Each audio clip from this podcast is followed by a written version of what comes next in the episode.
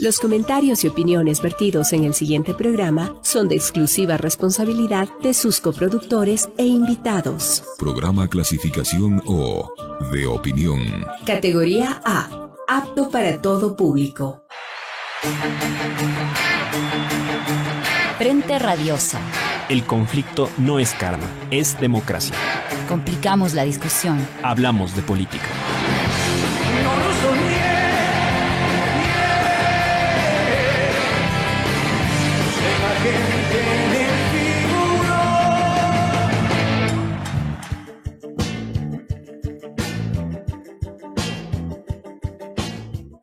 Radio Pichincha. Hola con todas y con todos, bienvenidos nuevamente a Frente Radiosa, un espacio comprometido con debatir y agitar la política. Esta tarde arrancamos con espíritu renovado luego del enorme triunfo de Boric y de la democracia en el continente. Mandamos un abrazo fraterno al pueblo chileno y a los latinoamericanos que vivimos este triunfo como propio. Soy Isabel Díaz y esta tarde me acompaña en la conducción Daniel Bisuete. ¿Qué tal, Dan? ¿Cómo estás? Hola Isabel, saludamos a toda la audiencia de Radio Pichincha a través del dial 95.3 FM y 94.5 para el noroccidente de Pichincha, Santo Domingo y una parte de las provincias de Manabí y Esmeraldas. Hoy es lunes 20 de diciembre de 2021 e iniciamos Frente Radiosa, porque la política no es karma, sino democracia. Hablamos de frente. Les recordamos que esta es una coproducción del Foro de los Comunes y de Registro Aurora. Pueden encontrarnos en nuestras redes sociales. Estamos como Frente Radiosa en Facebook, Twitter, Instagram, Spotify y YouTube. Hacemos llegar, como siempre, nuestro agradecimiento a Línea Dura, medio de comunicación digital ubicado en New Jersey, quienes retransmiten este espacio para la comunidad migrante de Estados Unidos a la coordinación técnica desde los estudios centrales de Radio Pichincha y a todo el equipo de producción, en especial a Santiago Criollo en los controles. Hoy en Frente Radiosa nos preguntamos si el relato de los denominados narcogenerales se inserta en los márgenes más amplios de un posible plan Ecuador. Para conversar al respecto nos acompañan María Isabel Salvador, ex ministra de Relaciones Exteriores de Ecuador, y José Antonio Figueroa, profesor e investigador de la Universidad Central. Bienvenido, bienvenida. Gracias a ustedes por la invitación. Es un gusto estar con José y contigo, Isabel y Daniel. Finalmente puedo estar en Frente Radiosa, un programa que, que trato de seguir en lo posible. No siempre alcanzo, pero felicitaciones por todo lo que hacen. Creo que contribuyen de manera importante y decidida a la discusión, ¿no? Y a la política, que, que es clave. Correcto. Muchas gracias por invitarme. Gracias. Un gusto también de, mi parte, realmente te, le agradezco mucho Isabel, Daniel, también mucho gusto estar con, contigo, María Isabel. Sí. Gracias, a, ustedes por, por estar aquí. Bueno, arrancamos y luego de, de ahorita plantearemos unas, unas coordenadas de la discusión y enseguida vamos con ustedes. Eh, bueno, a lo largo de la gestión del actual gobierno, el presidente ha hablado insistentemente y sin mayor profundidad de la amenaza del narcotráfico en Ecuador para salir al paso de las masacres carcelarias, de la incidencia de los sicariatos, de las cifras de delincuencia y hasta del incremento del precio de los combustibles, ¿no? Recordar este relato de las mafias en la frontera, etcétera, etcétera. Eh, y digamos, se ha instalado este, este, este tema en la, en la discusión. A la vez, en el país se ha desatado la polémica por el ascenso de generales de la policía, mientras avanza en la justicia una causa ligada al mal uso de los fondos de la seguridad social de la policía, el ISPOL, en la que estarían involucrados exmandos policiales y civiles. Y precisamente en días recientes, la justicia dictaminó fraude procesal en la baja de Víctor Arauz, el general más opcionado a suceder a Tania Varela en la Comandancia General de la Policía. Pero justo días después de este hecho, el embajador de Estados Unidos en Ecuador, Michael Fitzpatrick, declaró para un medio digital que en Ecuador existen narcogenerales. Horas más tarde se retiró la visa estadounidense de Arauz y su familia y justo el, programa de, de, la radio que nos antecedió decía que el listado de posibles visas retiradas eh, asciende más o menos a 300 eh, funcionarios y exfuncionarios eh, públicos del Ecuador. Ahora bien, también hay que tomar en cuenta que las declaraciones de Fitzpatrick no provocaron ninguna reacción diplomática en el país. Todo lo contrario, la ministra de la Política tomó esto como parámetro para solicitar exámenes de los bienes de la plana mayor policial por parte de la Contraloría con autoridad prorrogada, además. Pensemos además que ya en el contexto de, de, la instalación de un radar en la costera provincia de Manabí para controlar el narcotráfico, el presidente Lazo había mencionado ya la necesidad de un plan Ecuador en clara alusión al plan Colombia, ¿no? A esta alianza, a este vínculo político-militar que sostuvieron durante varios años Colombia y Estados Unidos, ¿no? Y precisamente sobre esto queremos reflexionar esta tarde en Frente Radiosa. Bienvenidas y bienvenidos. Política de frente, porque la política es cambio y conflicto.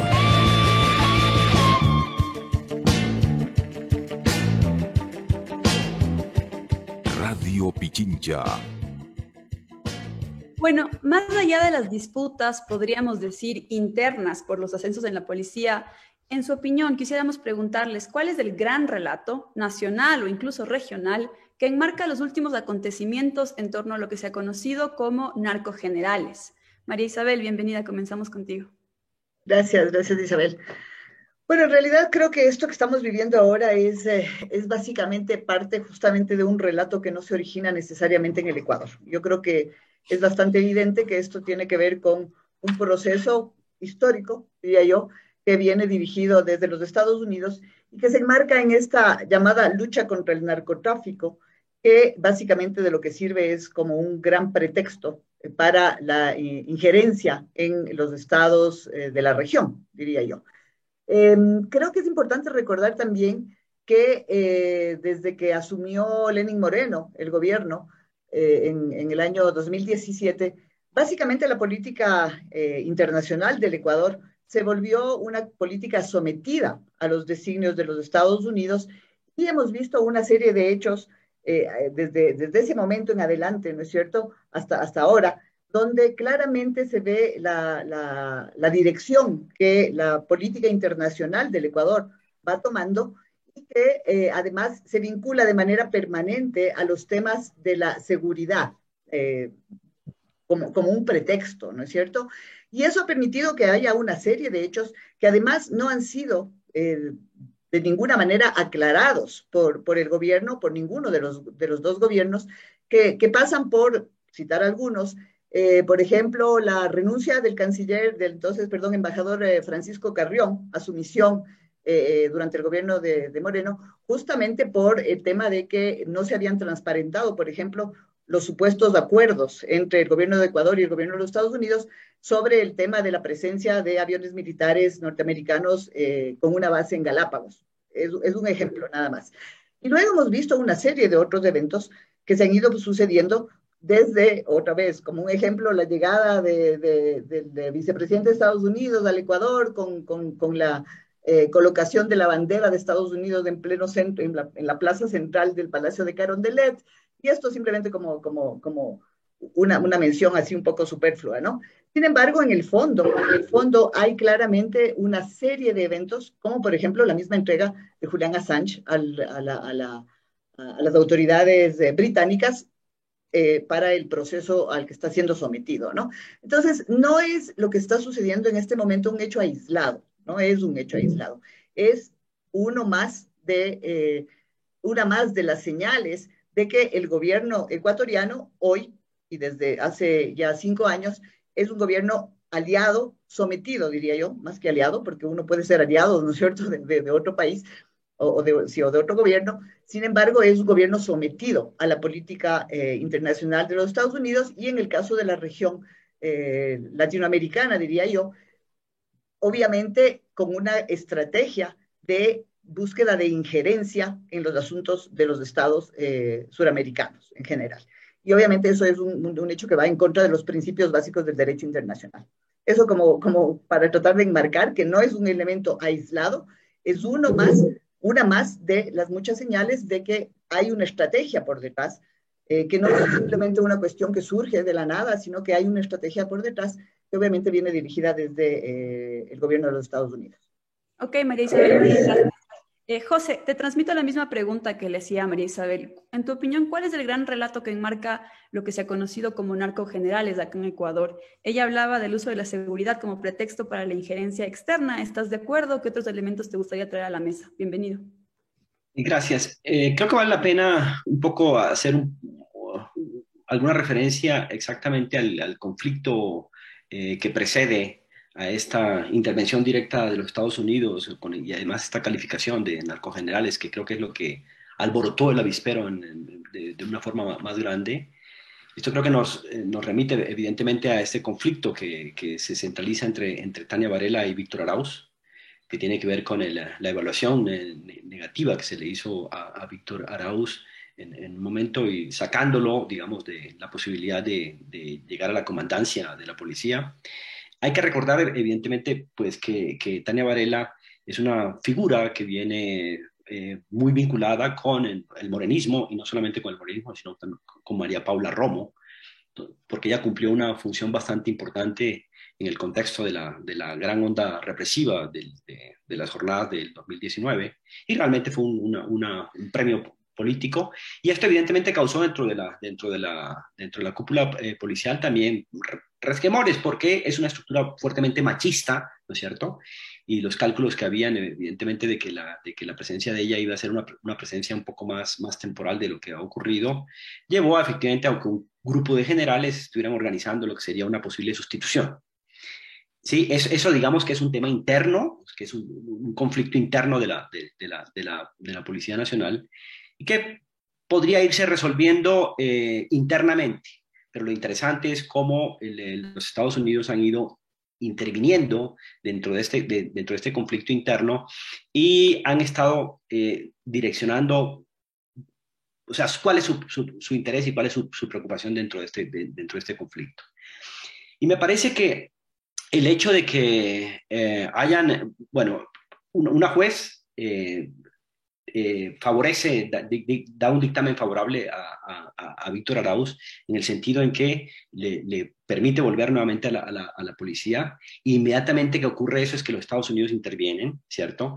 Eh, dándole un apoyo directamente eh, a Tania Varela y dándole un apoyo a eso al gobierno de Lazo, sí, porque Lazo había optado efectivamente por, por Tania Varela en, contra del propio Arauz, es decir, que hay un, un apoyo explícito al, al, gobierno de Lazo, aunque ese apoyo tampoco es que ha sido eh, eh, muy claro, porque es un, apoyo que tiene ciertas ambigüedades, sobre todo si se toma en cuenta que las reuniones que han habido entre la ministra de Gobierno de, de, Lazo con, con, la propia embajada han sido tensas, incluso han habido algunos, algunas eh, sindicaciones bastante fuertes a, al, mismo gobierno, pero digamos explícitamente hay un apoyo a, Tania Varela, lo que significa que hay un apoyo a Lazo y lo que hay, que hay un apoyo efectivamente a, la línea de, María Paula Romo. ¿sí? Ahora, sin embargo, eh, eh, eh, esta afirmación tan general de los narcogenerales lo que muestra también es que a pesar de darle ese apoyo explícito a, Tania Varela, está la embajada norteamericana dando una, sensación absolutamente negativa sobre la, coyuntura actual del Ecuador. Y creo que eso lo que básicamente busca es ratificar la posición de los Estados Unidos en el direccionamiento de la guerra contra el narcotráfico. Y, creo que efectivamente es eso, digamos, hay, una, hay un proceso de desinstitucionalización y hay un juego eh, de, de micropolítico, ¿cierto?, que va definiendo lo que son las, las comandancias al interior de la, de la policía, mostrando efectivamente que hay un, al interior hay unas, unas pugnas eh, muy fuertes, y los Estados Unidos lo que hace es que aprovecha eh, evidentemente esta situación, ¿no?, para lanzar cuáles, cuáles son sus intereses. Y los intereses de los Estados Unidos en, en, la lucha contra el narcotráfico son muy, es decir, son realmente e, esto es creo que el punto que merecería un análisis detallado y yo creo que ese no es un problema solamente nacional, sino que es un problema evidentemente regional. Eh, y yo creo que eh, también hay que tomar en consideración en la, coyuntura actual y en la, intervención directa de, los Estados Unidos dentro de, la, dentro de su intento de liderar lo que sería la batalla contra la lucha contra el narcotráfico, es esta cercanía tan grande que ha habido entre eh, el presidente Guillermo Lazo e Iván Duque. ¿Sí? En, tan corto tiempo, digamos, han habido tres importantes encuentros, eh, encuentros de los cuales tampoco se sabe mucho, y también el tema fronterizo, por ejemplo, ha sido uno de los puntos centrales, y todo el tema ese de la securitización. Y yo creo que por, por ahí por donde viene la cosa. O sea, lo que realmente los Estados Unidos están tratando de hacer es controlar, en últimas, la soberanía del Ecuador, a través de eh, liderar lo que sería la guerra contra el narcotráfico, que creo que es lo, lo que valdría la pena como analizar en términos regionales, ¿no? Gracias, José. Gracias, eh, María Isabel. Eh, pensemos, pensemos un poco, digamos, ustedes han hablado de una, varios elementos que retomo de ambas intervenciones. Continuidades entre los gobiernos de Moreno y Lazo, ¿no es cierto? Dos planos o, o, tres planos, si se quiere, un problema interno en el tema de la policía, la política nacional, la política regional, ¿no es cierto? Eh, y digamos, esto cae todavía en un contexto institucional eh, débil, roto, resquebrajado, un contralor prorrogado que está actuando sobre, sobre, los, sobre los exámenes de patrimonio, de los abultados patrimonios de la plana mayor de la policía, vale decir también. Eh, y digamos, sigue, sigue esto um, esto funciona también por el framing, por el encuadre, por todo lo que se ha hablado un poco sobre la corrupción en el Ecuador, ¿no? Recordar que desde hace años esto es eh, eh, Sodoma y Gomorra queda corto en Ecuador respecto a los casos de corrupción, todo es corrupción, eh, y parece que se extiende el, el, encuadre también a los policías, ¿no es cierto? Entonces, mi pregunta es, para, para, pasar, para abordar un poco el tema más interno y el tema este de la corrupción, que es parte de la, del contexto político de estos años en Ecuador con mucha fuerza. Eh, ¿Alcanza, digamos, eh, la corrupción? ¿Cómo se va a gestionar la... ¿Qué creen ustedes que pase con, con la institucionalidad? ¿Podrá la institucionalidad actual controlar de forma transparente la corrupción en la policía? El caso ISPOL, que tiene vínculos incluso con los gobiernos anteriores. ¿Cómo opera también el, el tema de la corrupción en esta, en este encuadre, en esta, en, de, de, de, este, de, esta problemática, Marisabel? Bueno, yo creo que en realidad, y, y, vuelvo un poco a mi primera intervención, ¿no es cierto? Esto no es algo nuevo, no es algo aislado, es como que una tendencia, es decir, tradicionalmente los Estados Unidos, a través de las políticas de cooperación eh, que han tenido hacia los estados de, de, la, de la región latinoamericana, digamos, eh, ha, sido eh, una, una, herramienta más bien de interferencia y de intervención permanente en las fuerzas de seguridad del Ecuador, tanto a nivel eh, militar como a nivel policial.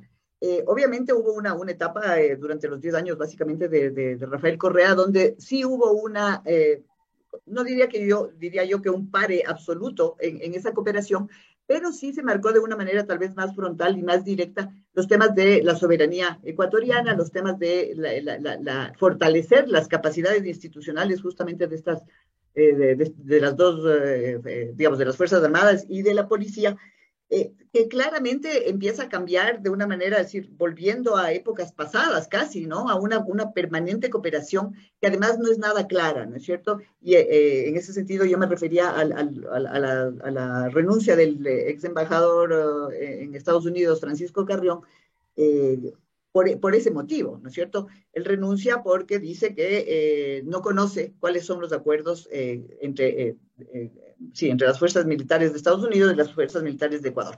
En todo caso, el tema es que claramente este, este, es un proceso que va, que no es coyuntural, ¿no es cierto? Es, es justamente la continuidad de una línea de los Estados Unidos para a través, y yo sigo creyendo, sin duda existe el narcotráfico, sin duda es un, pro, un problema transnacional, ¿no es cierto? Eh, sin embargo, este, este, este tema se, se utiliza de alguna manera justamente para intervenir a través de las fuerzas de seguridad, tanto policiales como eh, militares, en los, en los asuntos internos del Ecuador. Definitivamente es eso.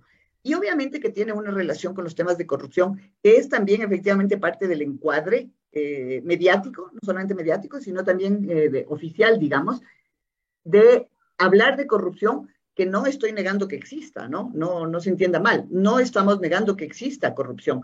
Sin embargo, se busca este encuadre para, por un lado, eh, y haciendo referencia básicamente al tema de los, de los generales de la policía, llamados narcogenerales por el embajador Fitzpatrick, lo que se busca es, por un lado, resaltar los temas de supuesta o posible corrupción. Yo no puedo afirmar nada mientras soy, soy muy, muy pegada a la, a la normativa y a las leyes y, y creo en el principio de, de, la inocencia, ¿no es cierto? Eh, eso es un, un, proceso, además, tal vez me, me desvío un ratico, eh, que tiene que ser resuelto a nivel interno, ¿no es cierto? El tema de las denuncias eventuales que existen de que estos generales son o están vinculados al, narcotráfico, tienen que investigarse a nivel nacional y resolverse lo que sea necesario eh, a nivel interno. Sin embargo, eh, lo, que, lo que sucede es que entonces se genera el encuadro de corrupción en las fuerzas policiales. Es verdad que no se ha mencionado para nada a las fuerzas militares, ¿no? Y ese es un tema que, que sí valdría la pena profundizar eh, tal vez en otro momento, pero también hay que cuestionarse ese, ese, ese punto. Eh, y, y, paralelamente entonces al tema de la corrupción en las fuerzas policiales, va de la mano con el tema de la desinstitucionalización. ¿No es cierto? Hay que recordar que tal vez la policía menos, pero las Fuerzas Armadas y Policía han sido casi siempre instituciones que al menos han sido eh, reconocidas a nivel de la, de la mayoría de la población como con cierta credibilidad, ¿no? Hasta cierto punto. Sin embargo, entonces se da el encuadre de corrupción, se da el encuadre de la es decir, se busca la desinstitucionalización a través de este discurso y ahora se abona a este discurso con el discurso del el narcotráfico vinculado directamente a, las fuerzas de seguridad del Estado. Entonces, eh, a mí sí me, me, me, asusta mucho, por otro lado, ver una vez más la desinstitucionalización del, del Estado ecuatoriano al constatar que, como bien decía Isabel, me parece al inicio, los canales oficiales, ¿no es cierto?, de actuación en un evento como esta declaración puntual del embajador Fitzpatrick, eh, corresponden en realidad a la Cancillería ecuatoriana, ¿no es cierto? No le corresponde al Ministerio de Gobierno eh, solicitar información a la embajada sobre los narcogenerales, ¿no es cierto? Le corresponde a la Cancillería ecuatoriana, que es quien maneja las relaciones bilaterales, eh, hacer esa, esa gestión. Y entonces, es claramente una, una, una eh, como intentar eh, despistar de alguna forma y no actuar en los canales regulares que corresponden.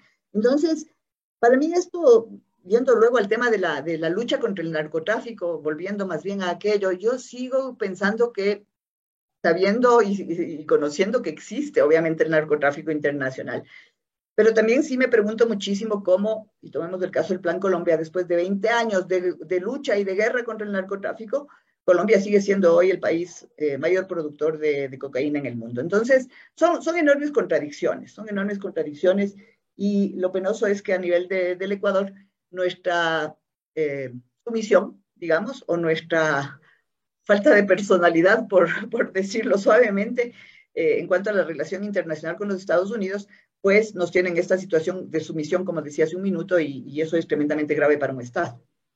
Gracias, gracias María Isabel. José, te traslado la, la, misma, la misma pregunta y, y, conectando con lo que decía María Isabel. ¿Sigue la corrupción explicando toda la política ecuatoriana, por así decirlo? ¿Cómo, cómo lo ves? Sí, a mí me, me gustaría continuar un poco en, en, la línea de lo que ha planteado eh, María Isabel, eh, eh, tomando creo que en consideración dos hechos. Por un lado, eh, el tema del manejo de la corrupción eh, con un claro eh, interés en afectar lo público y en debilitar el, el papel regulador del Estado. Y por otro lado, el tema de la conexión evidente que hay entre la corrupción y el tema del narcotráfico, que tiene una serie de implicaciones muy interesantes y muy problemáticas. Eh, yo creo que en, en, en conexión con el, eh, el, interés de debilitar incluso proyectos eh, nacionales, incluso proyectos industriales, si se quiere, de, de, de industrialización interna, eh, ha habido el manejo de la, de la, corrupción. Y el gran ejemplo que lo tenemos, por ejemplo, es el caso de Odebrecht, en el cual ha sido utilizado políticamente de una forma incluso tan, tan, tan drástica que realmente en, eh, solamente algunos han, sido implicados, mientras los corruptores, que es la propia Odebrecht, normalmente ha salido absolutamente eh, eh, impune. Y, se, ha utilizado el tema de Odebrecht para perseguir gobiernos, para perseguir exfuncionarios y de paso ir dejando a otros. El tema es que esa conexión entre la corrupción y lo público corresponde a un proyecto político que es un proyecto político que lo que busca es deslegitimar lo público en tanto público, deslegitimar el Estado en ciertas funciones y solamente que quede eh, eh, adscrito a las funciones fundamentalmente represivas porque hay una ecuación permanente entre Estado público y, corrupción. Es decir, y eso se ha, se ha, ido colocando efectivamente como un relato que ha sido incorporado de manera eh, amplia y masiva por muchos sectores que terminan planteando que efectivamente que el Estado es de, por sí corrupto, dejando de, lado totalmente, en ese caso, el, tema de, lo privado. Ahora viene lo segundo, que es el tema de la conexión entre, entre narcotráfico y corrupción, que es un fenómeno estructural y el mismo eh, eh, eh, embajador ha dicho que no solamente afecta a estos países, sino que también ha afectado también a los propios Estados Unidos. En el caso de, los, de, los, países andinos, especialmente en el caso de, Perú, en el caso de Colombia y ahora en el caso de Ecuador, la relación entre corrupción y narcotráfico lo que está conduciendo es a poner en duda la viabilidad de los propios estados y la capacidad de los estados de, manejar soberanamente su, su destino. A, eso es un poco lo que, va, lo que va llegando. Pero por otro lado, y curiosamente, los proyectos políticos que están impulsando el neoliberalismo en su fase más radical, lo que hacen es obligar a un alto conglomerado poblacional a vincularse a las actividades del narcotráfico, porque no tienen, en el caso colombiano, el desmonte, por ejemplo, que ha ocurrido con respecto a lo público y con respecto a las empresas públicas y la desindustrialización que, propuso el propio Álvaro Uribe, condujo a que evidentemente millones de personas tuvieran que articularse actividades normalmente ilegales. Entonces eso hizo, realmente del narcotráfico una actividad consustancial a la propia economía eh, colombiana. Se llega a hablar incluso de que los, los, los rubros que llegan a manejar eh, oscilan hasta el 3% del Producto Interno Bruto, lo cual es un tema eh, bastante importante en términos de, de, manejo económico.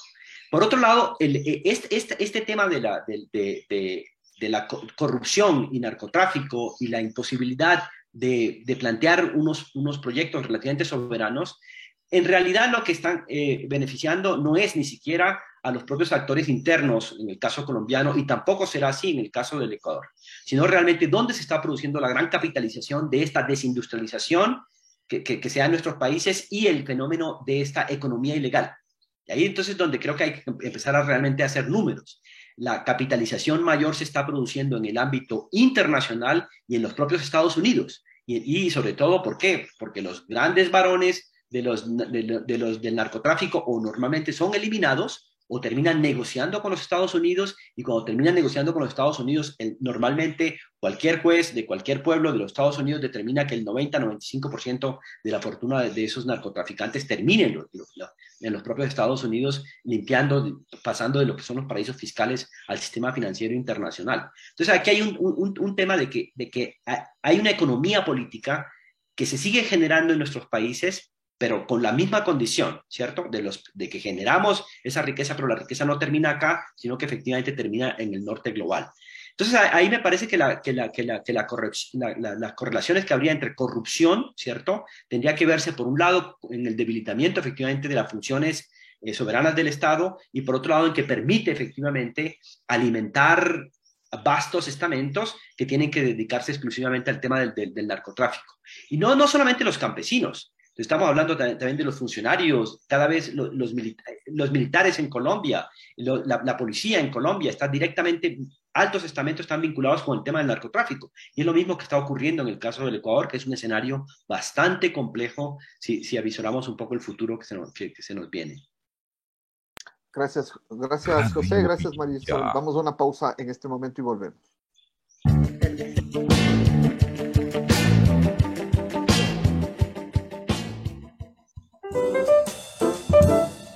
Hagamos un plan seguro para estas fiestas. ¿Podría ser inseguro reunirse con personas con las cuales no conviven? Sin duda aumenta el riesgo, pero te tenemos una alternativa. La clave es hacerlo al aire libre con distanciamiento. Si te reúnes dentro de casa, abre las ventanas para aumentar la ventilación y mantén la mascarilla puesta. En estas fiestas, pasemos felices y a salvo. Te lo recomienda Radio Pichincha.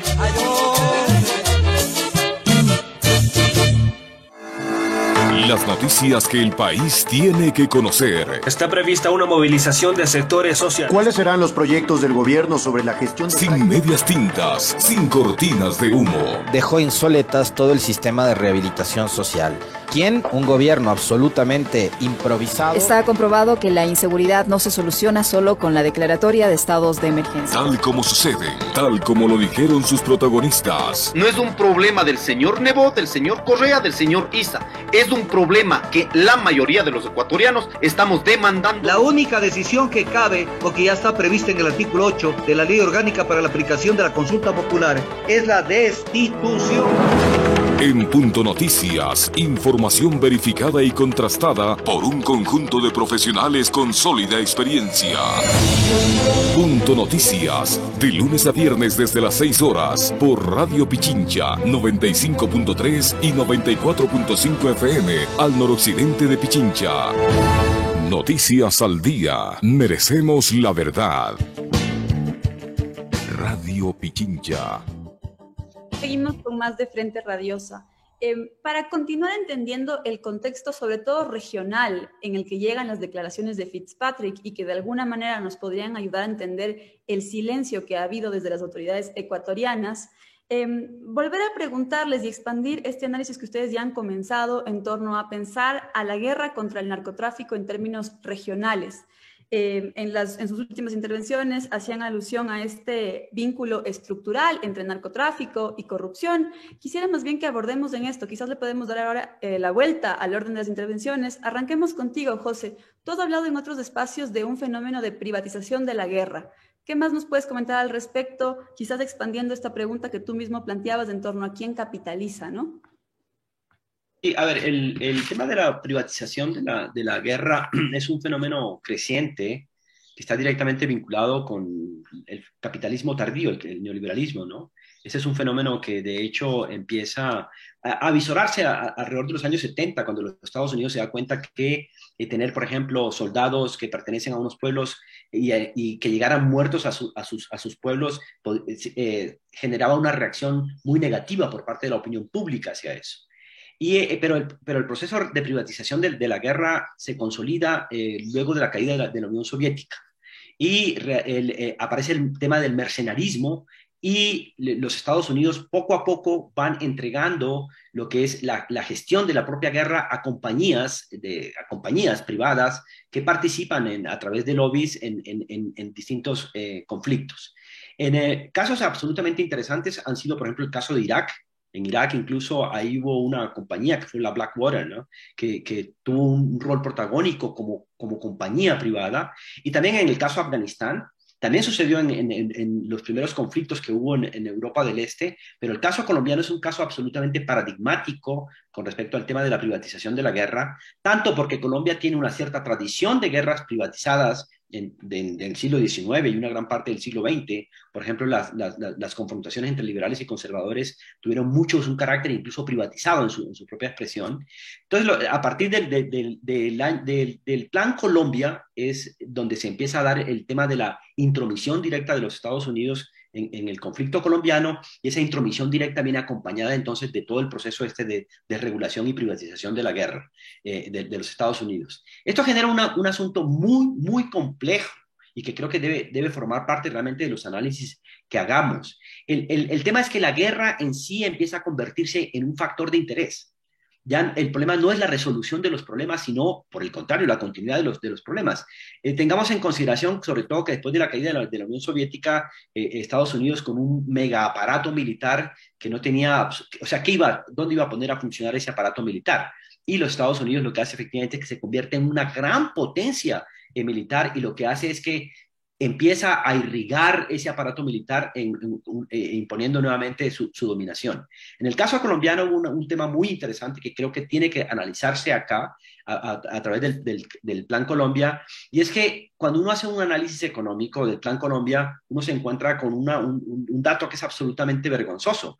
Eh, mientras los Estados Unidos estuvieron invirtiendo eh, alrededor de 10 mil, 11 mil millones de dólares, Colombia hizo una, inversión de 130 mil millones de dólares. Estamos hablando de un, que es que incluso en algunos momentos alcanza el 4% del Producto Interno Bruto. En esos, eh, y eso fue fundamentalmente durante el periodo de Uribe. Eso significó no solamente que hubo un proceso de entrega de masivos capitales colombianos a las transnacionales armamentistas, sino que también detrás de la guerra hubo un proceso de desposesión o sea, las, las comunidades afro-colombianas, eh, las comunidades campesinas, las comunidades indígenas, en el fenómeno de esta guerra interna privatizada colombiana, los paramilitares, por ejemplo, expulsaban a la gente y las transnacionales quedaban apropiándose de muchos de los territorios que eran de donde eran expulsados. Eso, eso profundizaba, por ejemplo, la, extracción minera, la extracción primaria, etcétera, etcétera. Entonces es un, es un modelo eh, muy complejo, ¿cierto? Que tiene eh, muchas aristas y que tiene que ser eh, analizado eh, eh, de manera pormenorizada. Entonces, o sea, para, para, finalizar, entonces, creo que es bueno hacer un, análisis de lo que está sucediendo en, el Ecuador ahora, cuando se está hablando de introducir, por ejemplo, el tema del, del, Plan Ecuador. De hecho, la conversación que tuvo Kirkpatrick con, con, la, la, ministra de Gobierno, Kirkpatrick le estaba reclamando porque los Estados Unidos se habían invertido alrededor de 10 millones de dólares sin tomar en consideración, desde, después de los acontecimientos de, la frontera, cuánto dinero ha, empezado a invertir el, Ecuador en, el tema este armamentista. Y cuando se habla del Plan Ecuador, es prácticamente repetir la experiencia del Plan Colombia, que por lo demás, eh, eh, eh, todo el atentado que se ha hecho al proceso de paz con la FARC lo que busca es crear las condiciones para que se reedite nuevamente el tema del Plan Colombia en Colombia porque es, el, gran enemigo del, Plan Colombia es la posibilidad de crear una, estructura soberana donde haya unas condiciones de paz. Entonces aquí lo que estamos hablando es de una guerra como un tema estructural. Y yo tengo la, casi la convicción de que, lo que lo que está en juego ahora es meter al Ecuador dentro de eso. Gracias, José. Eh, María Isabel, te hago la misma pregunta. ¿Cuál es tu lectura regional eh, que nos permitiría entender eh, las declaraciones de Fitzpatrick? Sí, pero también la forma como ha respondido Ecuador. Creo que quedó claro en tus últimas intervenciones que hay eh, una absoluta falta de respuesta soberana, una suerte de, sumisión, falta de canales institucionales, entre otros. Em, más allá de lo que ocurre en Ecuador, o más bien entendiendo lo, que ocurre en Ecuador a la luz del contexto regional, em, ¿qué ideas te vienen al respecto? Bueno, eh, hay que recordar que el Ecuador no está aislado del resto del mundo, ¿no es cierto? Y obviamente no está aislado de la, de la región. Y, también hay que entender que la política de Estados Unidos es geopolítica, ¿no? Es, es están planificadas, su, su, visión de, sus, de las relaciones internacionales están enfocadas al control clarísimo de la mayor cantidad posible de recursos, diría yo, ¿no? no de países, sino de recursos existentes eh, en el mundo entero. Y claro, de alguna manera lo que ha sucedido eh, eh, es que hubo un periodo largo eh, de, básicamente el gobierno de Obama, principalmente, eh, donde la visión de los Estados Unidos se dirigió hacia otras regiones del mundo y dejaron un poco de lado a la región eh, suramericana, por llamarle de alguna manera, ¿no? sí, la, región latinoamericana, digamos, ¿no? pasó a, ser un, grupo de países donde es decir, eh, en, los cuales eh, los Estados Unidos no pusieron tanta atención, sino que se dirigieron en su atención principal hacia, hacia otros, hacia otros eh, lugares del globo. Em, entonces, yo pienso que evidentemente, sí, hablábamos de lo que sucede internamente en el Ecuador, pero esto es claro, ¿no? Y, por eso yo decía desde mis intervenciones, nada de esto es aislado, Nada de esto es solamente una cuestión interna del Ecuador en su relación bilateral con los Estados Unidos.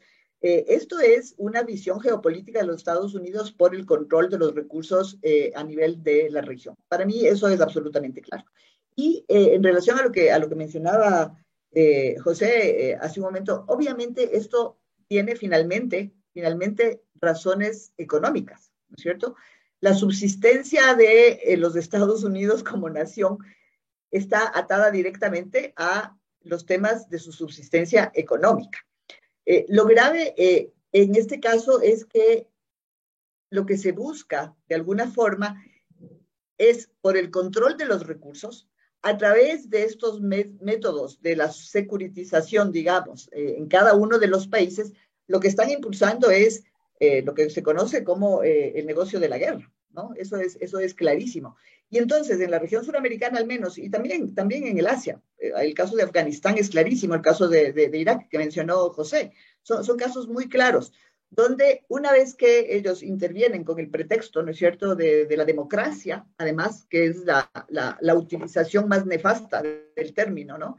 En defensa de la democracia intervienen en estados, eh, Y llegan no solo con, con, su, eh, con sus fuerzas militares, sino que llegan con todo el aparataje económico, industrial, eh, y eh, justamente para salvar al país. Entonces, digamos, lo que ha sucedido en, en, esos estados, en esos países en el pasado, puede ser que se esté replicando acá. En el caso de, en el caso de los países de la región, tiene que ver directamente con esta guerra contra el narcotráfico. El narcotráfico es a nivel regional, es, perdón, es a nivel mundial, ¿no es cierto? Pero ahora han vuelto a poner la mirada en nuestros países luego de los 20 años del Plan Colombia en, en Colombia. En realidad, eh, yo me, yo me, pregunto muchísimo y lo dije hace un momento, es decir, 20 años de guerra con miles de millones de dólares de apoyo a los, a, a, a los distintos gobiernos eh, en Colombia. Sin embargo, hoy Colombia sigue siendo el mayor productor de, de, de, de cocaína y eh, de, droga. Y entonces, eh, ¿a dónde va? Y ahí es, es este círculo, eh, círculo vicioso, nefasto, ¿no es cierto? Porque esos recursos, digamos, esos recursos, en lugar de ayudar a terminar, digamos, con el mal del narcotráfico, lo que están haciendo es permitiendo que esos, esos recursos se, sigan siendo invertidos, pero no para terminar con el, con el narcotráfico, sino para garantizarlo de alguna manera. Es decir, 20 años de guerra contra el narcotráfico en Colombia a través del Plan Colombia, y hoy Colombia sigue siendo el estado más, eh, el mayor exportador de, de, de, droga en el mundo. Lo mismo pasa en Afganistán, ¿cierto? En Afganistán también miles de millones de dólares invertidos en ese país, y Afganistán es el mayor productor de opio en el mundo. ¿Y quiénes son, digamos, se habla de los consumidores principales de, la droga, es evidentemente el norte global, ¿no? Sin embargo, sin embargo, eh, a veces, a veces yo me yo pregunto, pueden pensar que es la teoría de, no sé, o sea, creer que, que, que son cuestiones imaginarias, pero es demasiado evidente, ¿no es cierto? El hecho de que miles de millones de dólares invertidos por los Estados Unidos en cooperación, que no tienen un resultado práctico. Para mí el resultado práctico es que esos millones de dólares están siendo rentabilizados justamente a través de la guerra contra el narcotráfico y la producción de, de droga. En lugar de erradicar la droga y el consumo, no, no digamos que el consumo, bueno, y tal vez el consumo sería lo que se debe erradicar en primera instancia, pero en lugar de terminar con, con el narcotráfico, el narcotráfico sigue creciendo. Y esos recursos alimentan las economías de los países del norte global, pero también de muchos de los países, como mencionaba hace un rato José, por ejemplo, Colombia, ¿no es cierto? Con un alto porcentaje, de, un relativamente alto, digamos, decía 3 o 4% de su Producto Interno Bruto está, está eh, contaminado, si se puede usar el término, con dinero del narcotráfico. Entonces, es claramente un, un, un juego nefasto, un juego malicioso, un juego malintencionado, el de la lucha contra el narcotráfico. Y en el caso del Ecuador, nosotros, por las vecindades que tenemos, a pesar de que se ha intentado no vincularse en este tema, digamos, de manera directa, claramente estamos siendo eh, dirigidos hacia ese mismo esquema y con esta idea del Plan Ecuador, que efectivamente, como decía Daniel al principio, se ha dicho Plan Ecuador, el Plan Ecuador, pero nadie sabe de qué se trata y es probable que lo que se busque es algo similar. Eh, de ahí que la instalación de una base, aunque no, no quieran llamarle base, en Galápagos, por ejemplo, no es algo eh, tampoco aislado y tiene relación con toda esta visión geopolítica y geoeconómica, ¿no? De control de los Estados Unidos de los recursos, eh, en el caso eh, nuestro, pues regionales. Gracias, José. Gracias, María Isabel. Estamos entrando al tramo final de, de nuestro programa. el, tiempo, el tiempo ha pasado volando un poco para, ir decantando también en la política interna ecuatoriana, ¿no es cierto? Y más allá de la, corrupción.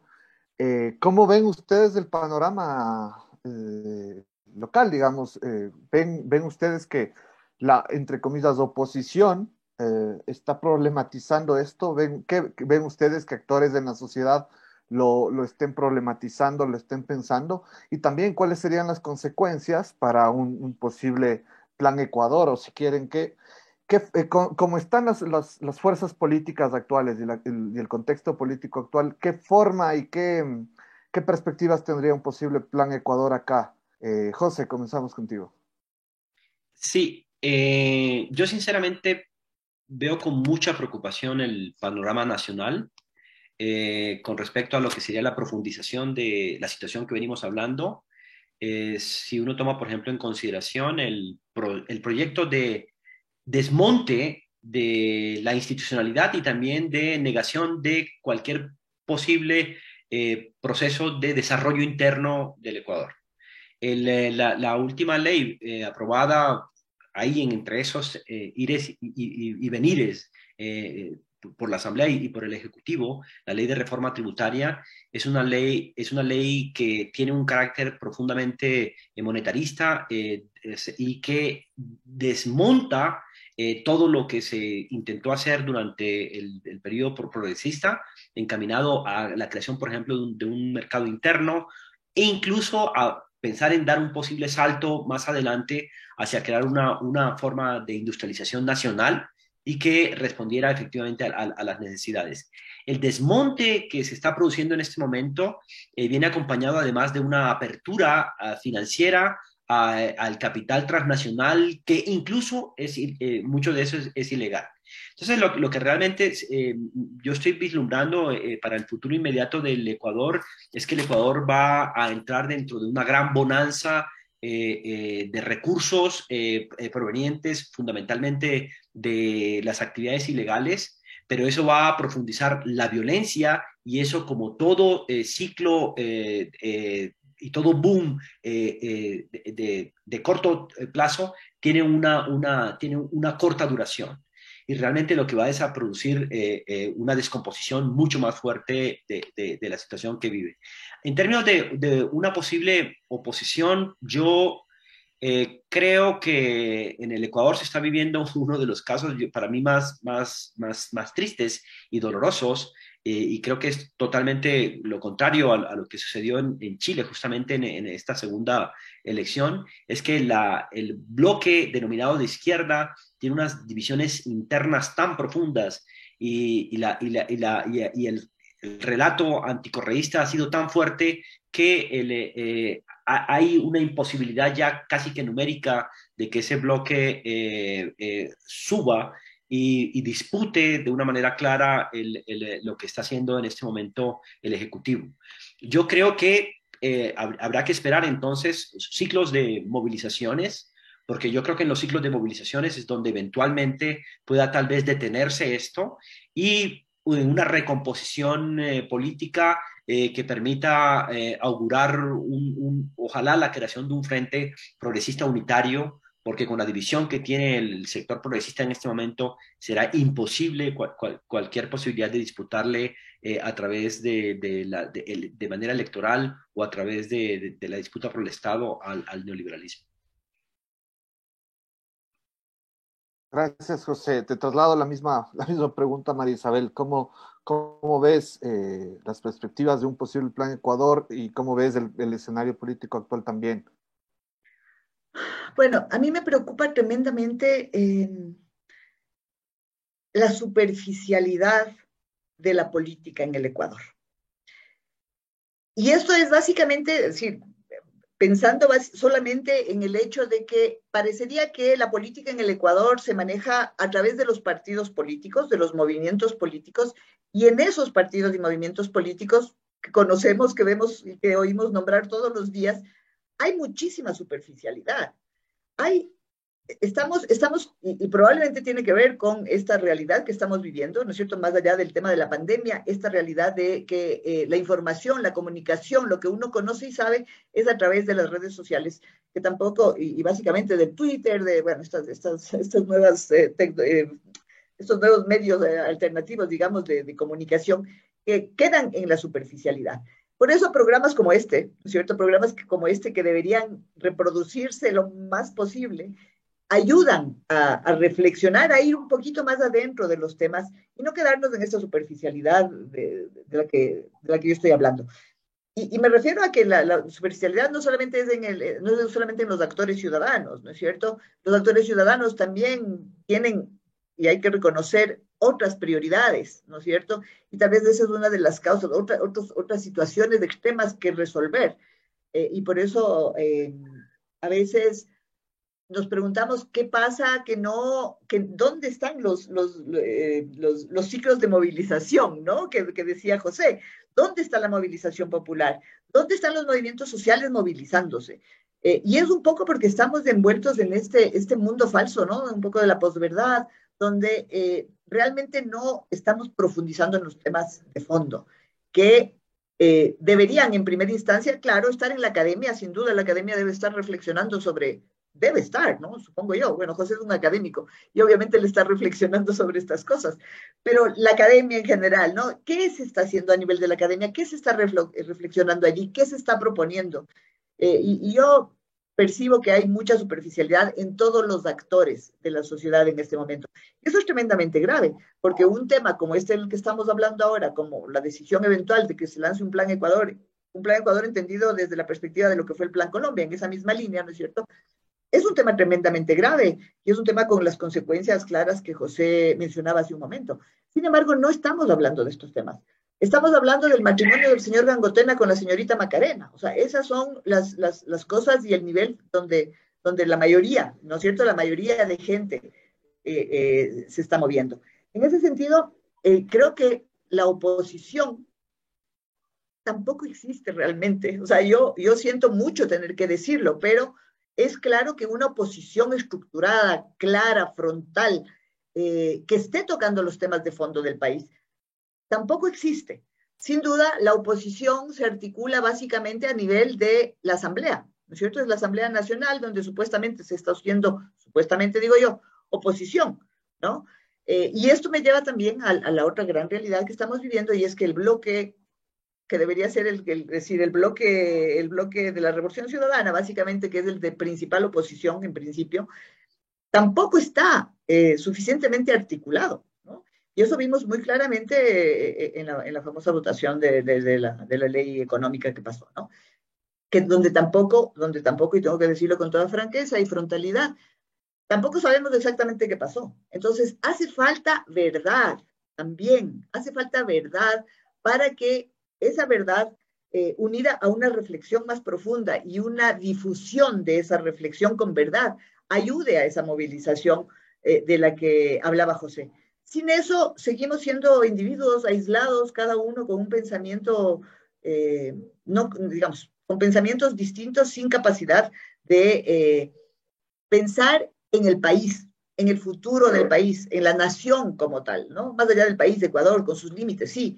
En, somos o no somos una nación, somos o no somos un proyecto, al menos un proyecto de nación, que pueda proyectarse hacia el futuro, eh, al menos con dignidad. Eh, y creo que eso es algo que nos está haciendo falta. Yo, Gracias, María. No, no, no, dejarme de mencionar un asunto en, respecto a ese tema de la, de la, del juego político ahora.